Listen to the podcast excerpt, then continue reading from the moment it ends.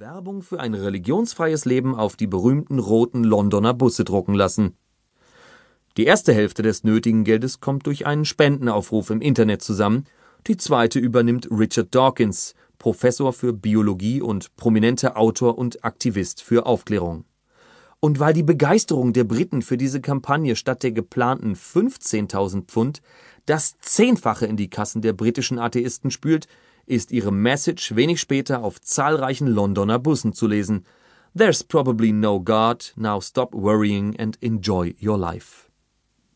Bing! 19.835 Euro. Internationale Nachahmer der Kampagne finden sich schnell und so tuckern schon bald italienische, spanische, kroatische, aber auch kanadische, australische und US-amerikanische Linienbusse mit der Nachricht durch die Gegend, dass es wahrscheinlich keinen Gott gibt und die Menschen sich daher entspannen und ihr Leben genießen können. Aber auch andere Slogans sind unterwegs und machen deutlich, dass konfessionsfreie Menschen den weltumspannenden religiösen Hochmut nicht länger kommentarlos hinnehmen.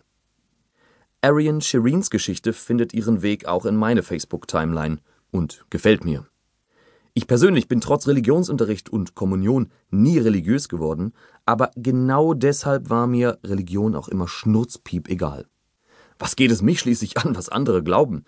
Und mal abgesehen davon, dass in meinem gesamten Umfeld ohnehin kaum jemand religiös ist, konnte der Glaube eines Menschen noch so sonderbar sein, mich amüsierte er eher, scherte mich aber nicht weiter, zumal Religion in Deutschland schließlich reine Privatsache und strengstens vom Staat getrennt ist. Kirchliche Angelegenheiten werden von der Kirchensteuer bezahlt. In der Politik unseres demokratischen Rechtsstaats spielen religiöse Überzeugungen auch keine Rolle, und immerhin sind aus dem Christentum ja auch die zentralen Werte unserer Gesellschaft hervorgegangen. Und wo wären wir heute ohne die sozialen Dienste, die die Kirche ermöglicht? Nicht wahr? Bing! 19.850 Euro. Doch die internationalen Atheistenbusse, die damals durch meine sozialen Netzwerke fuhren, hatten nicht nur coole Sprüche an Bord, sondern auch knallharte Fakten. Innerhalb weniger Tage brach eine wahre Sturzflut an Informationen über mich herein und riss alles mit sich, was ich bis dato noch über den Glauben und über Religion geglaubt hatte. Ich hatte gerade meine Diplomarbeit eingereicht und bewarb mich um Jobs, während ich auf das Gutachten zu meiner Arbeit und auf die Note wartete. Und so saß ich nun fast permanent vorm Rechner, las Zeitungsartikel und Forenbeiträge, schaute Videos und verschlang Bücher und Zeitschriften – stets kopfschüttelnd und mit offenem Mund. Am besten erinnere ich mich an die Aussagen eines mir bis dahin unbekannten Politologen, der mit wenigen Sätzen endgültig dafür sorgte, dass ich vom Glauben abfiel.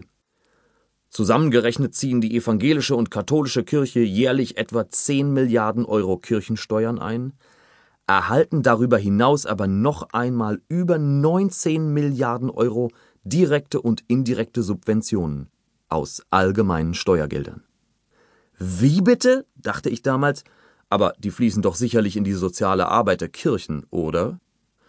Und die fließen nicht in die sozialen Dienste, fuhr der freundliche Mann mit dem silbernen Haar und dem Tweedjackett fort, sondern einzig in kircheninterne Aufgaben, zum Beispiel in die Gehälter der Pfarrer und Priester und deren Ausbildung. Aber wie finanzieren die Kirchen dann ihre Krankenhäuser und Pflegeheime? fragte ich mich. Doch auch darauf hatte der Mann eine Antwort. Diese sozialen Einrichtungen kosten etwa 42 Milliarden Euro im Jahr und werden zu 98,2 Prozent aus öffentlichen Geldern finanziert. Die restlichen 1,8 Prozent tragen die Kirchen. Wie eine Salzsäule saß ich damals vor meinem Computer, schaute mir seine verschiedenen Auftritte auf YouTube an und hoffte, dieser Dr. Carsten Frag mochte falsch recherchiert haben. In einem der Beiträge war jedoch Peter Beer, Generalvikar des Bistums Freising, zu sehen, der mit weißem Band im Kragen in einem holzvertäfelten Büro saß und diese Zusammenhänge keineswegs abstritt, sondern eine spannende Rechtfertigung für die staatlichen Subventionen der Kirchen hatte. Sie zahlen ja auch für einen Abgeordneten, den Sie nicht gewählt haben. Carsten Frerk hingegen bestätigte meinen neu gewonnenen Eindruck. Von einem säkularen Staat, in dem Religion und Regierung voneinander getrennt sind, kann hier keine Rede sein, sagte er. Wir leben in der Kirchenrepublik Deutschland. Ich lachte laut auf und rannte danach wie verrückt durch meine WG und erzählte allen, was ich gerade gelernt hatte, googelte dann diesen Politologen und fand noch